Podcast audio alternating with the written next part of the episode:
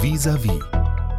In diesen Tagen müssen wir mal nach Deutschland schauen, auf die vielen hunderttausenden Menschen, die mit den Füßen abstimmen, und zwar gegen Rechtsextremismus. Viele ihrer Familienmitglieder sind selbst auch Opfer der Shoah geworden. Wie blicken Sie denn auf diese Demonstrationen und auf den Auslöser, nämlich dieses Rechtsextremisten-Treffen in Potsdam? Man braucht nicht nur Demonstranten, man braucht auch kompetente und entschlossene Politiker.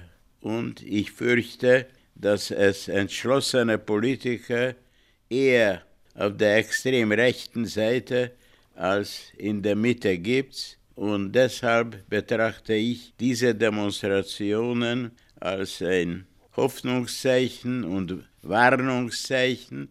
Aber ich hoffe, dass die liberalen Kräfte, die Mitte der Gesellschaft mehr mobilisiert werden kann, nicht nur bei einer Demonstration, sondern auch bei den Wahlen. Das ist das Stichwort. 2024 ist ein sehr wichtiges äh, Wahljahr in Österreich. Könnte den Umfragen nach sogar ein Rechtsextremer, nämlich FPÖ-Chef Herbert Kickel, Kanzler werden. Wie groß ist die Gefahr und was für Folgen hätte das? Also ich sehe das frei nach Koloman mit melancholischem Realismus. Wieder wird eine rechte Gruppe sensationelle Resultate erreichen, wie das mit Jörg Haider, ja sogar mit Heinz-Christian Strache passierte. Herbert Kickel wird der Dritte in dieser Reihe sein, aber irgendwie glaube ich, dass es doch nicht gelingen wird, das Bundeskanzleramt zu erobern. Meine große Hoffnung ist, abgesehen von nüchternen Überlegungen der Wähler, die Person des Bundespräsidenten Alexander van der Bellen. Also er müsste ja eine Regierung ins Amt hieven und damit auch einen Bundeskanzler Kickel. Die Stärke der Rechtsextremen hat ja auch zu tun mit der Schwäche der anderen, also sagen wir mal der Liberalen, aber auch der konservativen äh, Parteien, nicht nur in Österreich. Früher gab es ja mal so etwas wie Anstand als bürgerlichen Wert. Und es gab auch ein Tabu, mit diesen Leuten machen wir uns nicht gemein, äh, geschweige denn wir regieren mit ihnen. Was ist los? mit den Konservativen weltweit. Äh, warum schielen sie derart nach rechts außen, dass sie nicht nur deren Parolen übernehmen, sondern sogar in Koalitionen mit denen eintreten? Es ist eine Aufsplitterung da und die konservativen Parteien sind natürlich ebenso wie die Sozialdemokraten Leidtragenden, aber sehr viel hängt auch von den Personen ab, ob solche Mitte-Rechts Persönlichkeiten auftauchen, die bereit und fähig sind, die Gruppen zu konsolidieren. Aber es ist natürlich so, dass in der Welt jetzt wir eine besondere Krisensituation erleben, die durch die Massenkommunikation, soziale Medien in unglaublicher Weise potenziert, vervielfältigt wird und die gewinnen dann auch die jungen Wähler.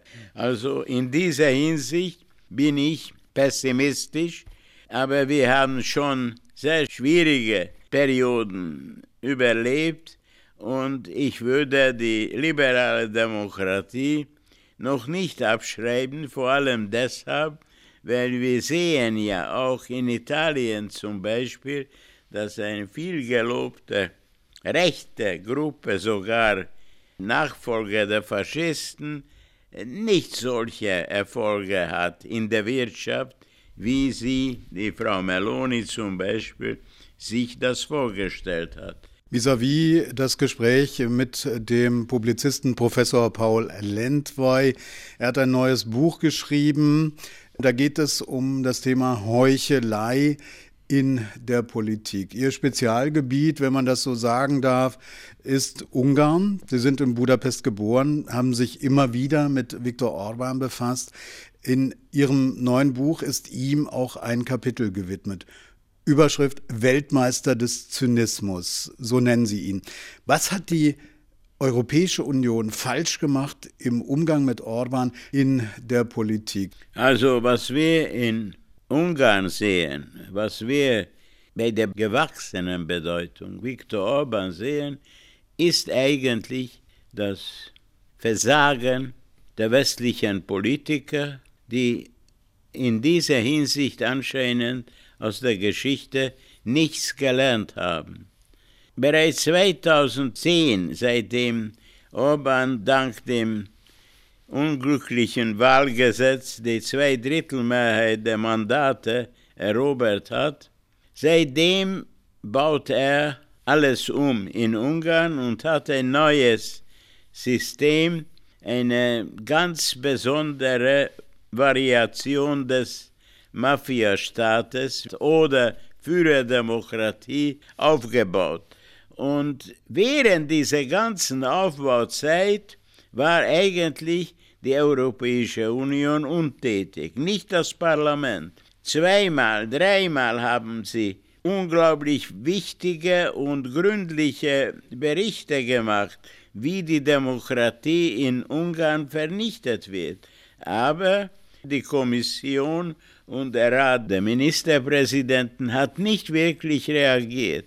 Im Grunde geht es darum, dass man immer wieder faule Kompromisse gemacht hat und trotz der Unterstützung Viktor Orbans für Putin ist die Europäische Union bisher noch untätig geblieben. Die Frage ist, ob man wirklich radikale Maßnahmen ergreift, um eine andere Politik zu erzwingen. Schauen wir mal auf den äh, Krieg, den Putin gegen die Ukraine führt seit Februar 2022.